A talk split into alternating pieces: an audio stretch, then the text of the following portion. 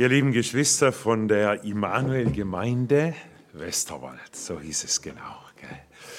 Ähm, ganz kurz zu meiner oder zu unserer Person.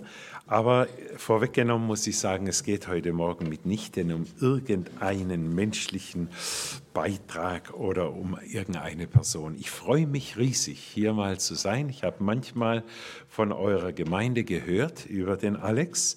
Wir verbringen im Jahr manche Stunden gemeinsam.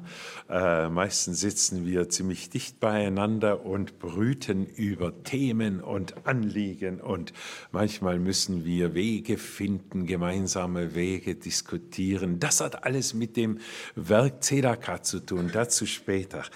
Ähm, wer sind wir? Wer bin ich? Martin, den Namen habe ich mir nicht gewählt, bin dankbar dafür.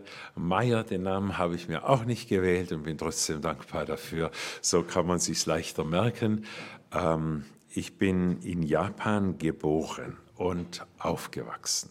Äh, ich habe keine Schlitzaugen, wie ihr seht. Ähm, obwohl manches von japanischer Prägung, angefangen von der Sprache, hängen geblieben ist im Leben. Verzeiht bitte die Stimme, das hängt mit einer Erkältung, einem ausklingenden Erkältetsein zu tun. Ich denke, es wird langsam besser.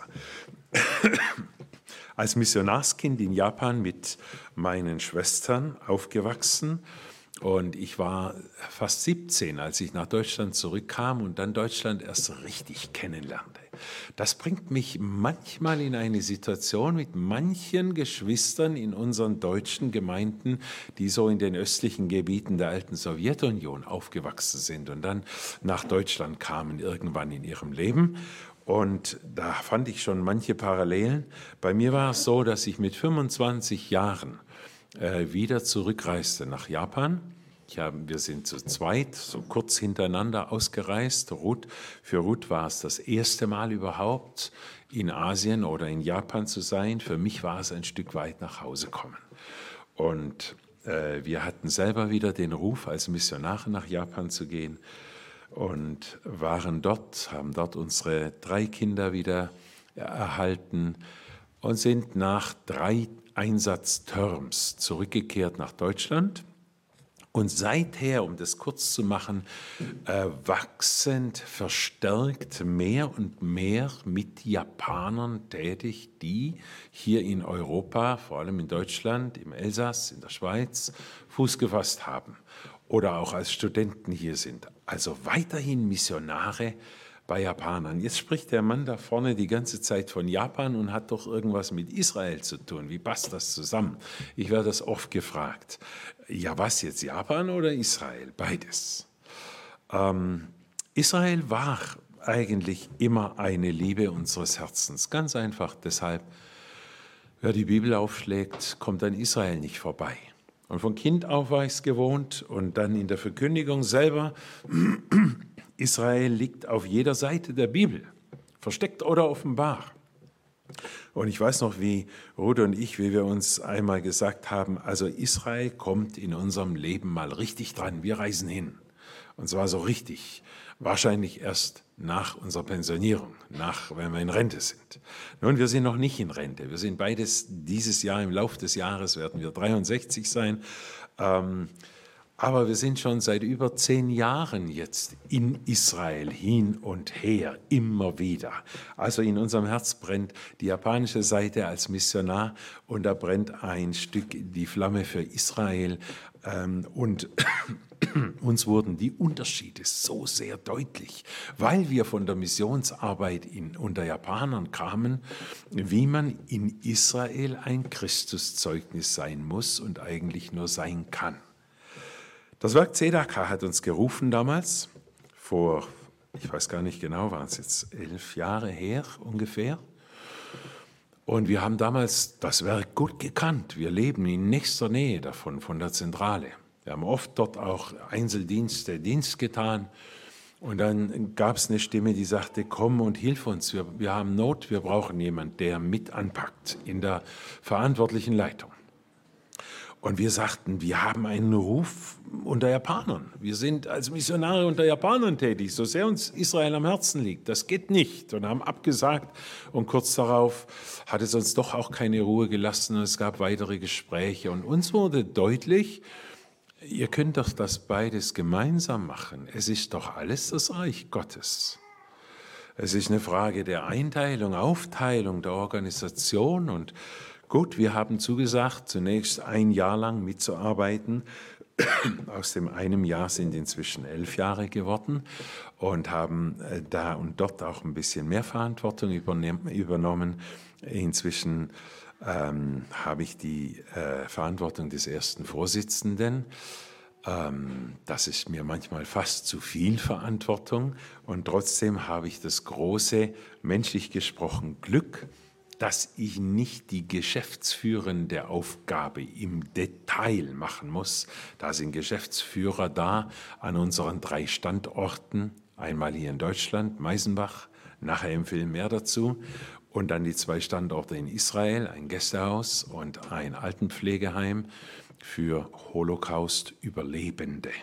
Und das ist so die Speerspitze unseres Auftrages, Juden Überlebende des Holocaust, solange es diese Generation noch etwa zehn Jahre geben wird, ihnen vorrangig den Dienst der Liebe Christi zu tun.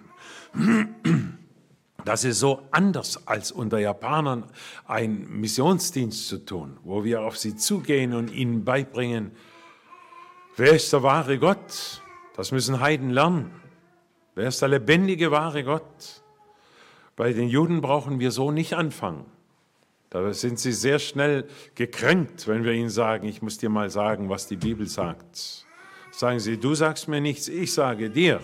Da sind schon sehr selbstbewusste Juden dabei, die sagen, ihr seid doch die Heiden und wir sind doch das erwählte Volk. Und wenn jemand uns zuhört, dann seid ihr das. Die Israeliten müssen wir mit der Tat der Liebe gewinnen und da Herzen öffnen. Und genau davon erzählt auch unser Dienst und Werk ZDK eine lange Geschichte inzwischen von über 60 Jahren. Und mir wurde, das ist jetzt mein persönliches großes Vorrecht, dieser Unterschied so deutlich. Auf der einen Seite Missionar und doch solchen Menschen zu sein, die Gott fern sind, die den lebendigen Gott nicht kennen. Auf der anderen Seite einen Liebesdienst in Israel zu tun, die den wahren Messias nicht kennen. In der Regel. Wir haben messianische Geschwister mehr und mehr. Die haben ihn gefunden, die kennen ihn. Von denen können wir auch viel lernen. Momentan, jetzt zur gleichen Zeit, ist in Meisenbach in der Zentrale Gottesdienst mit einem messianischen Bruder aus Israel, der vorgestern erst angeflogen kam und morgen gleich wieder zurückfliegt zu seiner Gemeinde dort. Da gibt es inzwischen gute Querverbindungen. Brüder, von denen wir auch noch lernen können, weil die einen ganz anderen Unterbau haben, von der Bibel her, von ihrem Verständnis her. Aber dieser Unterschied, den möchte ich uns, das reicht zu meiner Person, jetzt kommen wir dann zum Wort Gottes, zum Predigtext, aber den möchte ich nochmal abschließend herausstellen. Menschen, die Gott fern sind, zu denen haben unsere Vorfahren genauso gehört, vielleicht wir selber auch einmal. Die Gott fern sind, die müssen lernen, wer ist der wahre Gott? Der Gott, der Himmel und Erde geschaffen hat, der sich in der Bibel der Gott Abrahams, Isaaks und Jakobs, der Gott Israels nennt. Juden müssen das nicht lernen in der Regel. Juden müssen lernen, wer ist der wahre Messias. Und den Jesus, den die Heidenchristen oder die Heiden haben, den wollen sie nicht und kommen trotzdem an ihm nicht vorbei. Und der Dienst, den diese Heiden von Zedakar zum Beispiel an ihnen im Sinn der Liebe Christi tun, der weckt in ihnen ein gewisses Unwohlsein, der macht sie eifersüchtig. Die kennen sich in der Bibel besser aus wie wir, sagen sie und die machen sie fragend über diesen Messias. Mehr jetzt nicht. Ich denke, nachher im Film wird manches noch mal deutlicher und äh, darauf hingewiesen. Und wir wollen uns jetzt aber ganz bewusst, und darauf freue ich mich ganz besonders, diesem Wort Gottes zuwenden. Ich danke dem, Peter, der die Schriftlesung gemacht hat für diesen langen Predigtext und Schriftlesung in einem. Und ich möchte gleich ein paar einleitende Sachen dazu sagen, aber ich glaube, ich muss noch mal hier was tun. Äh, ich muss noch mal verbinden, ja? So und so. Und dann ist das hier.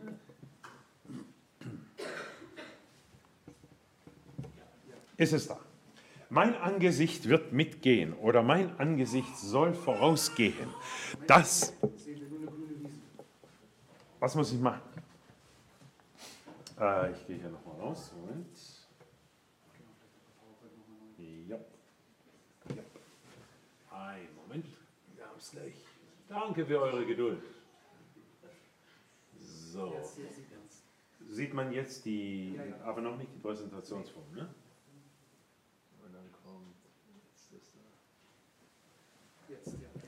Dankeschön. Mein Angesicht wird mitgehen oder mein Angesicht soll, soll vorausgehen.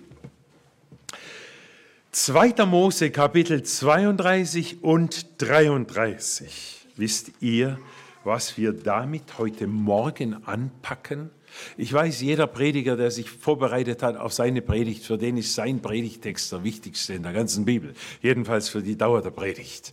Das ist normal. Und trotzdem muss man über diesen Text hier ein paar Superlative loswerden. Man sollte nicht zu äh, sehr mit höchsten Werten arbeiten, aber wenn es im Alten Testament Offenbarungstexte gibt, die Gottes Wesen und Geheimnisse Gottes und der Beziehung von Mensch zu Gott, die das in einer ganz besonderen Tiefe zeigen, dann ist es 2. Mose 33. Es gibt ein paar so ganz zentrale Texte, die hineinschauen lassen in das Wesen der Herrlichkeit Gottes, die Berufung von Jesaja, wo dreimal das Heilig, Heilig, Heilig gerufen wird. Aber 2. Mose 33 ist einer der absoluten Höhepunkte und zugleich einer der dicksten Brückenpfeiler, auf dem die Brücke vom Alten zum Neuen Testament steht. Ich mache damit Mut, mal den ganzen Zusammenhang von 2. Mose, sagen wir ab Vers 30 bis 33 äh, am Ende oder noch weiter zu lesen, so für sich. Das ist gewaltig und ich weiß, dass Worte, meine Worte nie ausreichen, um das genügend darzustellen. Aber der Herr möchte Gnade schenken, dass das versucht wird zu sagen, worum es hier geht. Wir schauen hinein in das Leben von Mose.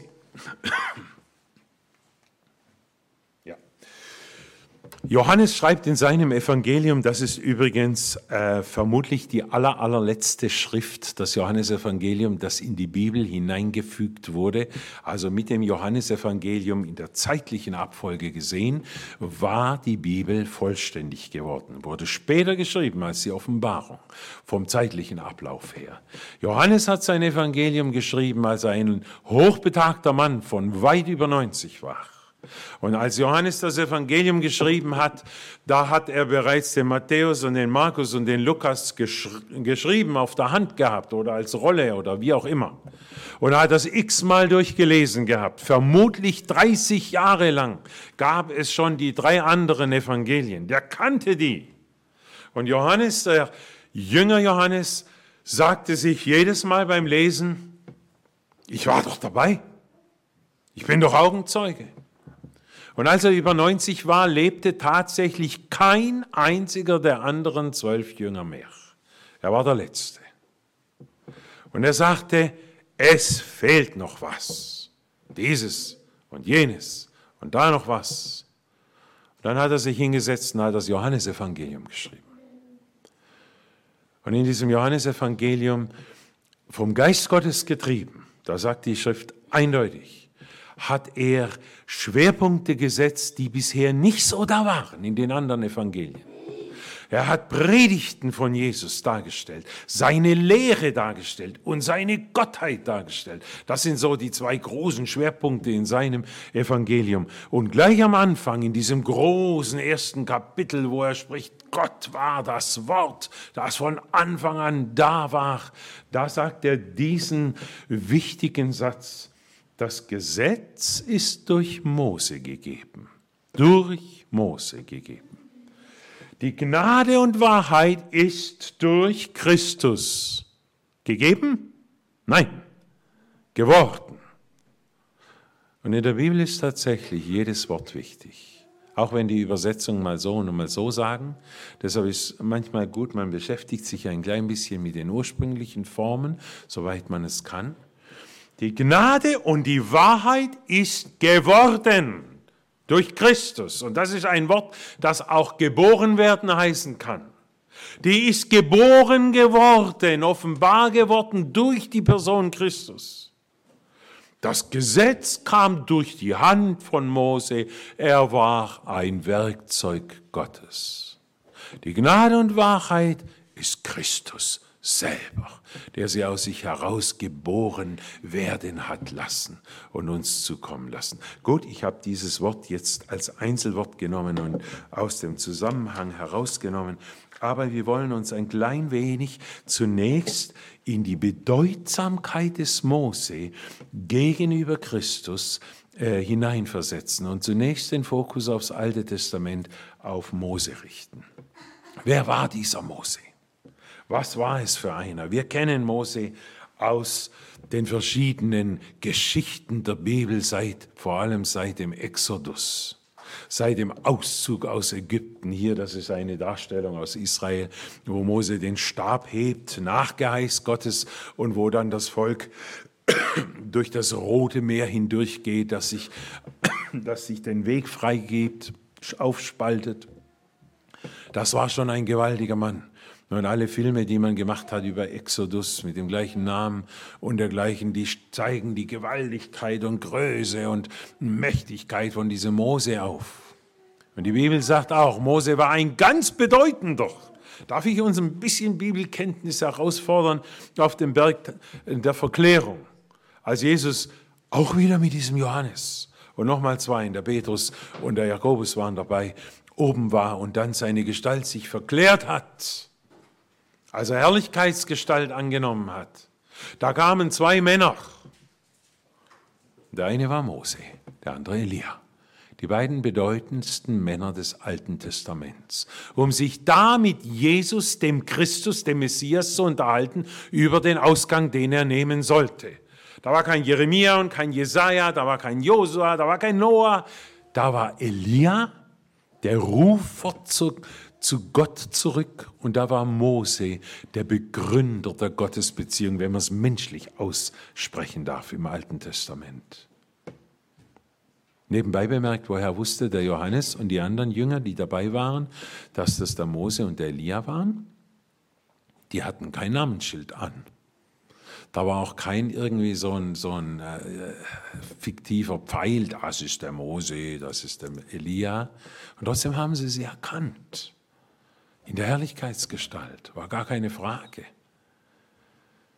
Herrlichkeitsgestalt, wir begegnen diesem Wort öfters, es wird eines der Schlüsselworte heute werden in dieser Predigt. Herrlichkeitswesen ist etwas, was so unterschiedlich ist zu unserem irdischen äh, Wesen, dass wir Realität nennen. So unterschiedlich, unvergleichbar. Wir werden einmal dem Abraham begegnen in der Ewigkeit und müssen nicht eine Milliarde Menschen abklappern und fragen, bist du der Abraham oder du oder du, wer war jetzt der Abraham, sondern der wird erkennbar sein. Wie wissen wir nicht, weil da so große Unterschiede sind. Wir werden einmal dem Mose begegnen. Aber jetzt lasst uns die irdische Seite des Mose noch ein bisschen anschauen. Mose hat das Volk aus Ägypten herausgeführt und er war nur ein Werkzeug in Gottes Hand. Und dann hat er sie an den Berg Sinai geführt und dann sollte er das schriftgewordene Gesetz Gottes ihnen geben.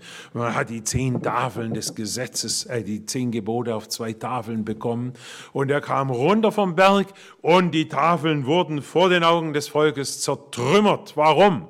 Weil das Volk inzwischen das goldene Kalb gemacht hatte. Hier ein Bild von Chagall zu diesem goldenen Kalb, um das das Volk Israel herumtanzt unter Anleitung von Aaron der eigentlich hoher Priester werden sollte.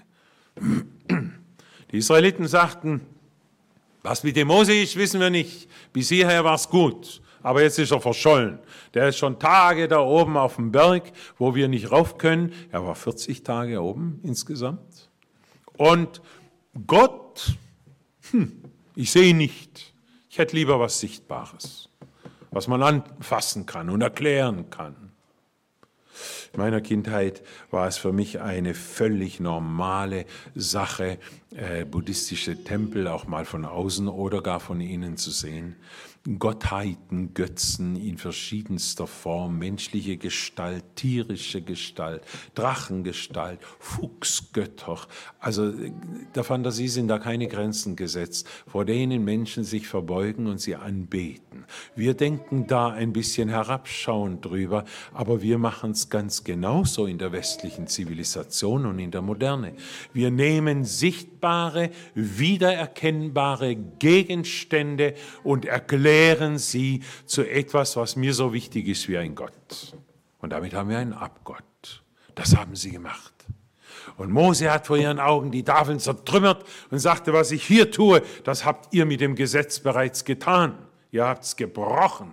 Und an dieser Stelle, wo die ersten Tafeln zertrümmert waren, setzt unser Predigtext ein. Wir befinden uns mit unserem Predigtext heute zwischen den ersten Tafeln und den zweiten Tafeln. Und was da dazwischen geschieht, das ist so großartig, was das Wesen Gottes offenbart und wie Menschen mit diesem Gott in Verbindung kommen können.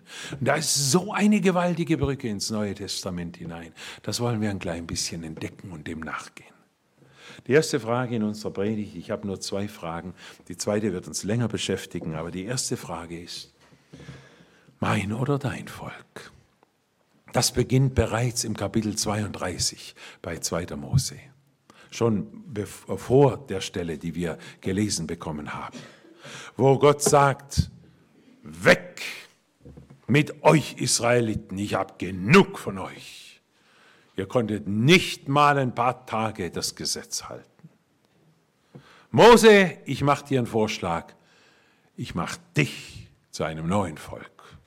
Und die anderen vergessen wir, die richten wir weg. Und dann kommt Mose und beginnt im Kapitel 32, und das zieht sich noch bis rein in das gelesene Kapitel 33. Nein, Herr, nein, Herr, das ist nicht mein Volk und nicht ich will ein Volk sein, es ist doch dein Volk, dein Volk, dein Volk. Und wenn man das im Einzelnen liest, wie sehr der Mose drum ringt und dann seine Fürbitte für dieses Volk anfängt und sagt, du hast doch erwählt, ist doch alles dein Volk. Dein Volk mit deiner großen Kraft herausgeführt. Gedenke an deinen Eid und dein Versprechen. Geh du mit uns mit das sind alles herausgepickt aus den Kapiteln 32 und 33, aus diesem Zwiegespräch, ein Kampfgespräch zwischen dem lebendigen Gott und Mose. Mose war in einer ganz besonderen Weise mit diesem lebendigen Gott verbunden. Darf ich nochmal hinführen, wenn ihr die Bibel offen habt vor euch, Kapitel 33 aus dem gelesenen Vers 11 als Mose dann in der fern vom Lager errichteten Stiftshütte hineinging, um mit Gott zu reden, da heißt es, der Herr redete mit Mose von Angesicht zu Angesicht, wie ein Mann mit seinem Freund redet. Wo gibt's das? Wo gab's das vorher? Von Angesicht zu Angesicht heißt hier nicht, ich nehme das vorweg, dass Mose das Angesicht Gottes sah. Das haben wir nachher im Kontext gehört, das geht nicht. Aber das heißt von Person zu Person, eins zu eins, ganz direkt mit Gott geredet. Mose hatte hier eine besondere Aufgabe und er hat sie wahrgenommen. Erinnern wir uns? Am Anfang vom zweiten Mosebuch ist die Geschichte der Berufung Moses am Dornbusch. Und bei dieser Berufung, da war es am Anfang die Neugier, als der Busch brannte und nicht verbrannte. Und Mose geht hin und will sehen, was da ist. Und er wird angesprochen, zieh deine Schuhe aus, heiliges Land. Und er fällt auf sein Angesicht. Und dann kommt die Stimme Gottes, die sagt, Mose, geh nach Ägypten, führe mein Volk aus Ägypten heraus. Ich sende dich. Und dann kann man da in 2. Mose Kapitel 3 nachlesen, wenn man möchte fünf lange, lange Argumente des Mose hintereinander durch. Warum er nicht, er nicht dahin gehen äh, kann und will und ich soll dahin? Wer bin denn ich? Und Gott sagt zu ihm, nein, nicht du, sondern ich, der lebendige Gott, führe sie heraus durch dich. Damals hat Mose am brennenden Dornbusch eine Lektion lernen müssen, die hat angehalten bis hier am Sinai, als er wieder vor Gott steht. Damals hat er ständig auf sich geschaut und sagt, wer bin denn schon ich und ich kann nicht reden und überhaupt. Und das letzte Argument, das gefällt mir, wenn man da jetzt weiter Mose 3 liest, das letzte war das schlagkräftigste und überhaupt, ich will nicht. Sende, wenn du willst, aber doch nicht, ich mag nicht. Und da wurde Gott zornig. Ja? Da sind tiefe, tiefe geistliche, auch seelsorgerliche Botschaften drin, ohne Ende. Darüber könnte man viel predigen. Wenn du willst, dass Gott zornig wird in deinem Leben, dann sag ihm, dass du nicht willst. Und Gott hat zu ihm gesagt, wer hat den Menschen die Zunge gemacht? Ich kenne dich doch. Ich bin der Handelnde. Du bist Werkzeug. Und dann ging er. Und dann hat er sie herausgeführt. Und dann steht er jetzt auf dem Berg Sinai, hat die zwei Tafeln bekommen und zerbricht sie, weil das Volk das Gesetz gebrochen hat. Und dann kommt das Ringen und Gott testet ihn und sagt, ist doch dein Volk, geh doch. Oder ich mache dich zum neuen Volk. Und Mose schlägt all diese Testvorschläge Gottes aus und sagt, nein, nein, nein, nein. Es ist dein Volk, du, du Herr, und es geht um deine Ehre. Das ist das Große und Gewaltige an diesem Mose, der uns hier ein Vorbild für eine Fürbitte, einstehende Fürbitte wird. Und wie Gott ihn dann erhört und sagt, gut, es wird Gericht geben. Das waren die ersten Verse, von denen die wir gelesen bekommen haben. Und ich werde über ihre, ihre Sünde heimsuchen, wenn meine Zeit kommt. Und er schlug das Volk wegen dem goldenen Kalb. Und dann kommt ein neues Kapitel in der Geschichte Israels mit diesem Mose, dass Gott zu Mose sagt, geh, zieh von dannen, du und das Volk, das du aus Ägypten geführt hast. Mose sagt nochmal, nein, es ist doch dein Volk, in Ordnung, aber ich gehe selber nicht mit euch in eure Mitte. Das geht nicht. Und jetzt kommt eine ganz große Feststellung. Wir sind beim Punkt 2, der beschäftigt uns für den Rest der Predigt. Wer geht mit? Oder wer ist der, der vorausgeht? Was wir hier machen, ist nicht nur eine analytische Aufgabe, Splittung von diesem Text aus 2. Mose 33. Hier stehen größte Geheimnisse drin, die uns keine Geheimnisse mehr sein brauchen. So viel nehme ich mal vorweg. Geh, ich gehe aber nicht in eurer Mitte. Und dann kommt eine Verheißung, die er vorher schon gegeben hat. Ich sende meinen Engel vor dir her. Wenn ich in eurer Mitte mit euch ginge, Vers 5, ich müsste euch sofort vertilgen. Es passt nicht zusammen, Herrlichkeit und Menschlichkeit. Das geht nicht.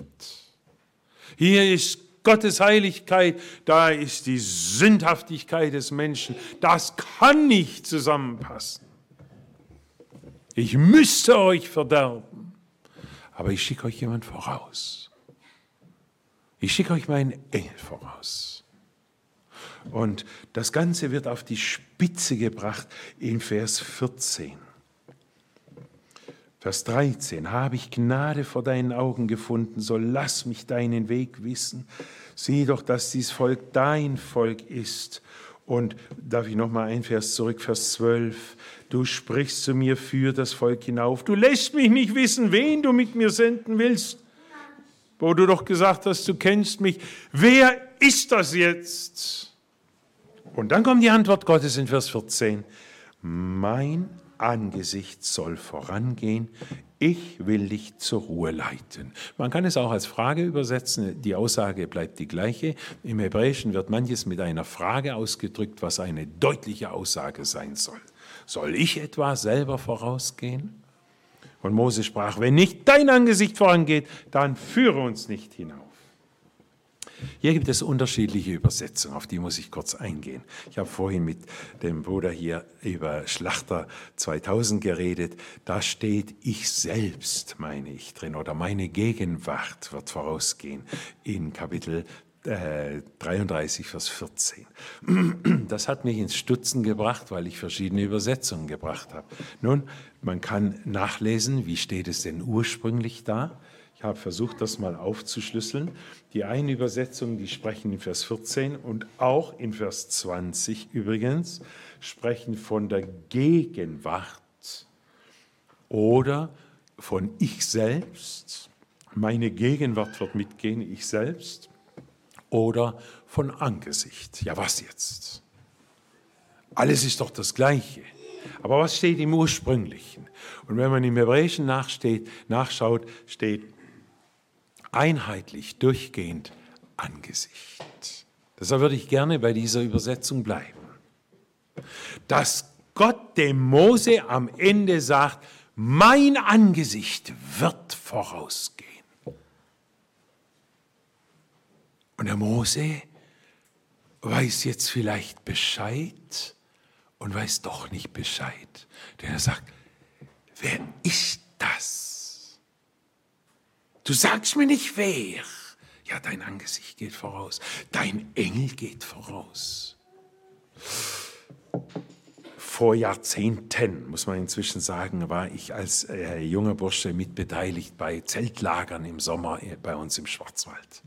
Große Sache, wenn 80 Jungscharbuben, bei uns heißt Jungschar so in der Zeit von neun Jahre bis 14 Jahre, 80 Jungs da beieinander sind in auf einer großen Wiese mitten im Wald dann kommen die Zeltlager, äh, Programmaktivitäten, die sind gewaltig. Am Tag haben die Jungs enormen Mut und je länger, äh, je schneller es Richtung Abend geht, kommen manche Furcht auf. Wer kommt heute Nacht zum Überfallen? Und meinst du, der Prügel reicht, den ich hier habe? Und, und dann suchen sie immer mehr die, die Nähe der Mitarbeiter und der Leiter von dem Jungscharlager. Eine Nacht war immer für eine Nachtwanderung äh, angesetzt. Das war hochspannend, mitten durch den Schwarzwald. Der Schwarzwald kann groß sein und recht unbewohnt an manchen Stellen. Und dann geht's, dann kriegt man einen Ortskundigen. Wir haben einen guten Freund dort, der jede Ecke von diesem Wald kennt als Waldarbeiter. Und er kam immer mit seinen Wanderstiefeln dann zum Abendessen dazu und hatte seine große Taschenlampe dabei. Und bei uns gab es eine Regel in diesem Zeltlager. Alle gehen mit, Nachtwanderung. Keiner darf eine Lampe mitnehmen. Nur der, wo vorausgeht. Nur einer. Damit bleiben alle zusammen. Das ist so ein kleiner Trick. Und die hinteren stolpern manchmal, der vordere kennt den Weg und leuchtet ihn auch noch. Und dann gab es noch damit verbunden eine strikte Anweisung, niemand darf ihn überholen. Sonst verlieren wir den vielleicht, ja? Alle bleiben hinter dem Nachtwanderungsführer, der die einzige Taschenlampe hat, eine große dicke Lampe und den Weg weiß. Das war ein interessantes Beispiel später für mich. Das Gesicht von dem, der vorausgeht, sah man nicht, sondern man sah seine Rückseite. Aber man sah auch den Lichtkegel nach vorne und konnte dem nachgehen. Das ist jetzt ein billiger Vergleich, aber exakt das ist die Situation von Mose. Er sagt, jetzt soll ich aus der Wüste raus das Volk in dieses verheißene Land führen. Ich selber war noch nie dort. Wie soll das gehen? Du musst mitgehen, in unserer Mitte. Und Gott sagt, nein, das geht nicht. Aber ich schicke jemand voraus. Vorne ist ein Führer. Und jetzt kommt die Frage Moses, wer ist das? Das will ich wissen. Und hier aus dieser Frage heraus einige Verse, die das belegen. Siehe, mein Engel oder mein Bote soll vor dir hergehen. Schon in Kapitel 32 hatten wir es gelesen. Ich will vor dir hersenden einen Engel. Ich selbst will nicht mit dir hinaufziehen. Ihr seid ein halsstarriges Volk. Wenn ich nur einen Augenblick mit dir hinaufzöge, würde ich es vertilgen. Und dann kommt Moses Gegenfrage. Du sprichst, führe hinauf. Mein Angesicht soll vorangehen, aber du lässt mich nicht wissen, wer ist das? Wenn nicht dein Angesicht vorangeht, führe uns nicht hinauf. Aber ich will trotzdem noch wissen, wer ist das? Und das stellt uns vor die Frage, und das ist die zentrale Frage heute auf den Punkt gebracht. Wer ist das, der als Angesicht Gottes bezeichnet wird? Das Angesicht des Herrn. Hier wird es gleichgestellt mit dem Engel, den er vorausschickt. Übrigens, es gibt im Blick auf das Angesicht Gottes zwei Punkte in der Bibel, die, wie wir mit dem Angesicht Gottes umgehen. Das eine heißt, der Mensch flieht vor dem Angesicht Gottes, weil es gar so herrlich und nicht übermenschlich und göttlich und heilig ist, dass er es nicht aushält. Nach dem Sündenfall haben sich Adam und Eva versteckt vor Gott. Und Gott muss sie fragen, suchen, wo seid ihr? In Jesaja 59 steht, eure Verschuldungen scheiden euch von dem Gott. Eure Sünden verbergen sein Angesicht vor euch, dass ihr nicht gehört werdet. Die Bibel zeigt uns aber auch noch die andere Seite, und das wäre der zweite Punkt, das Angesicht Gottes suchen. David suchte das Angesicht des Herrn und der Herr antwortete ihm. Fragt nach dem Herrn und nach seiner Macht, sucht sein Angesicht alle Zeit. Und das ist exakt der Zwiespalt, in dem sich Mose und das ganze Volk Israel mit ihm hier befindet. Wer ist das? Mein Angesicht geht voraus. Das ist der Engel des Herrn. Und das gipfelt am Ende in dieser großen Bitte des Mose, lass mich deine Herrlichkeit sehen. Wir haben es gerade gelesen bekommen. Als er wieder hinaufgeht und für dieses Volk Fürbitte getan hat und er die Zusage bekommen hat, ja, ich erhöre dich. Und mein Angesicht geht voraus. In Ordnung. Dann erdreistet sich Mose und sagte, so jetzt fehlt mir noch eins. Ich will deine Herrlichkeit sehen. Jetzt bin ich so nah dran. Person zu Person. Jetzt will ich sehen. Und dann kommt die Antwort Gottes unmissverständlich. Und die geht genau in die gleiche Kerbe. Gottes Antwort, mein Angesicht kannst du nicht sehen, denn kein Mensch wird leben, der mich sieht. Können wir mitdenken? Wir haben das Angesicht des Herrn als den Engel des Herrn identifiziert und hier eine zweite Identifizierung das Angesicht des Herrn als die Herrlichkeit Gottes. Weil Mose hat gesagt, ich will deine Herrlichkeit sehen jetzt. Und Gott sagt zu ihm, meine Herrlichkeit kannst du nicht sehen, sagt er nicht. Mein Angesicht kannst du nicht sehen, sagt er. Also wissen wir, im Angesicht Gottes ist die Herrlichkeit Gottes präsent. Amen. Und Mose kriegt gesagt, nein, hinten dran bleiben. Und dann kommt diese Erklärung, wir kennen sie, das ist eine komplette äh, zweite Predigt wert. Ich möchte nicht tief darauf eingehen, wo er sagt, da ist ein Spalt im Felsen, ein Hinweis auf den Christus. Ich halte meine Hand über dir und lass meine Herrlichkeit vor dir vorbeigehen und lass dies hören. Wenn ich gnädig bin, bin ich gnädig. Und dann, wenn ich vorbei bin, darfst du hinterher schauen. Einer geht voraus mit der Taschenlampe. Ich sehe sein Gesicht nicht, aber ich kann ihm folgen. Ich will wissen, wer ist das? Und das führt uns zu dieser vorhin angekündigten Brücke ins Neue Testament hinein. Es gibt im Alten Testament, besonders bei Jesaja, Hinweise auf den Messias. Eine davon heißt, Jesaja 40, es ruft eine Stimme in der Wüste, bereitet dem Herrn den Weg und so weiter. Die Herrlichkeit des Herrn soll offenbart werden und alles Fleisch miteinander wird es sehen.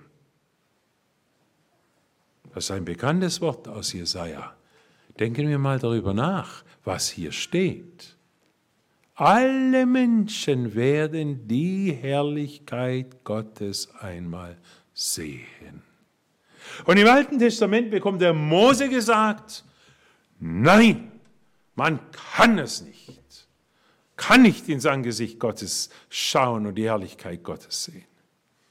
Und der Jesaja sagt, doch, es wird einmal möglich sein, in Zukunft.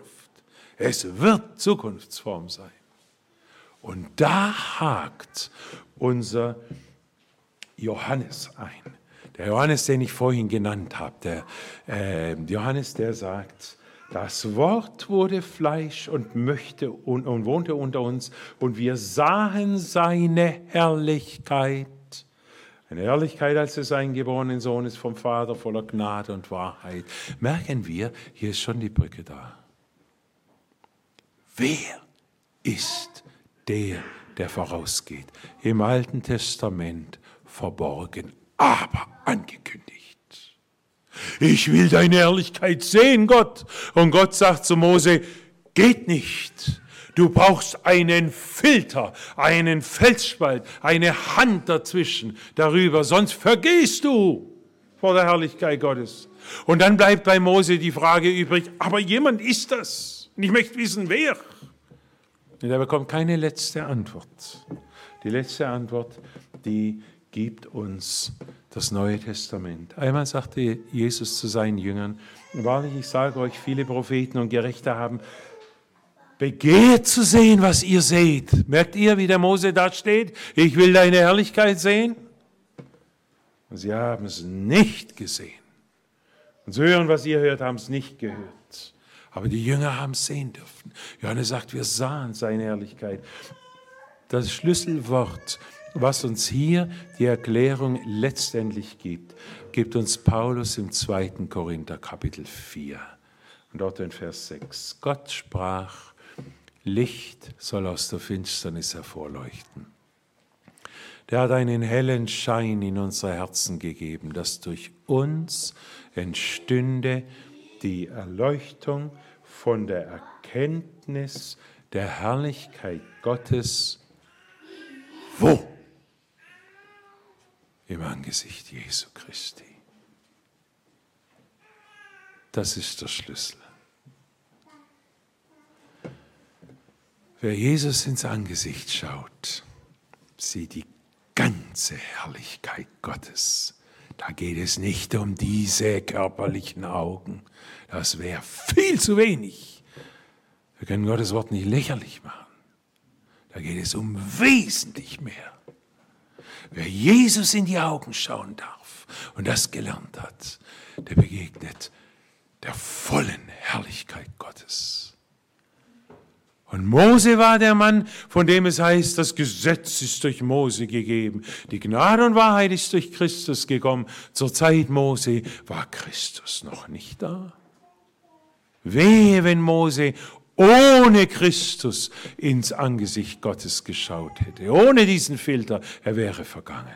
Und davor hat ihn Gott bewahrt und sagt, hinterher schauen. Aber das Neue Testament sagt uns, Kennst du Jesus? Ich möchte schließen mit zwei Folgerungen. Die erste Folgerung. Du musst Jesus Christus mehr kennenlernen. Wer Christus begegnet, lernt die Herrlichkeit Gottes kennen. Man kann theologische Inhalte sich erarbeiten und firm werden in biblischem Wissen. Alles prima, wunderbar. Wird nichts helfen, wenn wir vor Gottes Thron stehen. Da bleibt nur dieses eine. Kennst du Jesus? Was für ein Verhältnis hast du von, zu Jesus? Und damit verbunden die zweite Folgerung. Du musst das Wort Gottes mehr kennenlernen. Durch das Wort Gottes kannst du Christus begegnen. Christus selbst ist das Wort Gottes. Ist uns das bewusst, wenn wir Bibel lesen, so für uns? Das ist der Blick hinein ins Angesicht Gottes. Wenn wir auf Christus schauen, schauen wir die ganze Herrlichkeit Gottes. Für mich ist dieses Kapitel, damit möchte ich schließen, Kapitel 33, eines oder wahrscheinlich das zentralste Offenbarungskapitel, wo Gott sein Wesen zeigt. Ohne Christus verloren. Aber alle Verheißungen schon da. Und die Zusagen, ich bring dich ans Ziel. Und Christus selbst geht voraus, der noch nicht den Namen Jesus hat hier. Und der nicht bekannt ist. Wer ist's? Folge nach. Und wir leben in einer Zeit, in der wir das sehen dürfen, was die alttestamentlichen Propheten und großen Männer haben sehen wollen und nicht können. Und wir dürfen Jesus sehen. Und wir gehen leichtfertig, viel zu leichtfertig um mit diesem Verhältnis zu Jesus und diesem Verhältnis zum Wort Gottes. Was ist das Ziel deines Glaubens? Wir sind schon Gottes Kinder. Es ist aber noch nicht offenbar geworden, was wir einmal sein werden. Wir wissen aber, wenn es offenbar werden wird, werden wir ihm gleich sein, denn wir werden ihn sehen, wie er ist. Dann sind auch mal die Augen, die wir dann haben werden, im Auferstehungsleib mitbeteiligt und ihn mal direkt zu sehen, denn heute die Augen unseres Glaubens sehen. Bis hierher lasst uns miteinander beten. Lieber Herr Jesus Christus, danke, dass wir dich kennen dürfen und danke, dass wir dir ins Angesicht schauen dürfen. Und danke, dass wir damit ins Angesicht des Vaters schauen dürfen. Und danke, dass wir damit die ganze Herrlichkeit haben. Und wir möchten gern zu denen gehören, die bekennen, wie sollte er uns mit Jesus nicht alles schenken? Bewahre uns vor falschem Sehnen, das an diesem und jenem hängt und an dir vorbeigeht. Und gebe uns dieses Verlangen, mehr von dir zu sehen und zu erkennen. Und danke, dass wir es dürfen durch dein Wort. Segne du jeden einzelnen der Geschwister hier um deines Namens willen. Amen.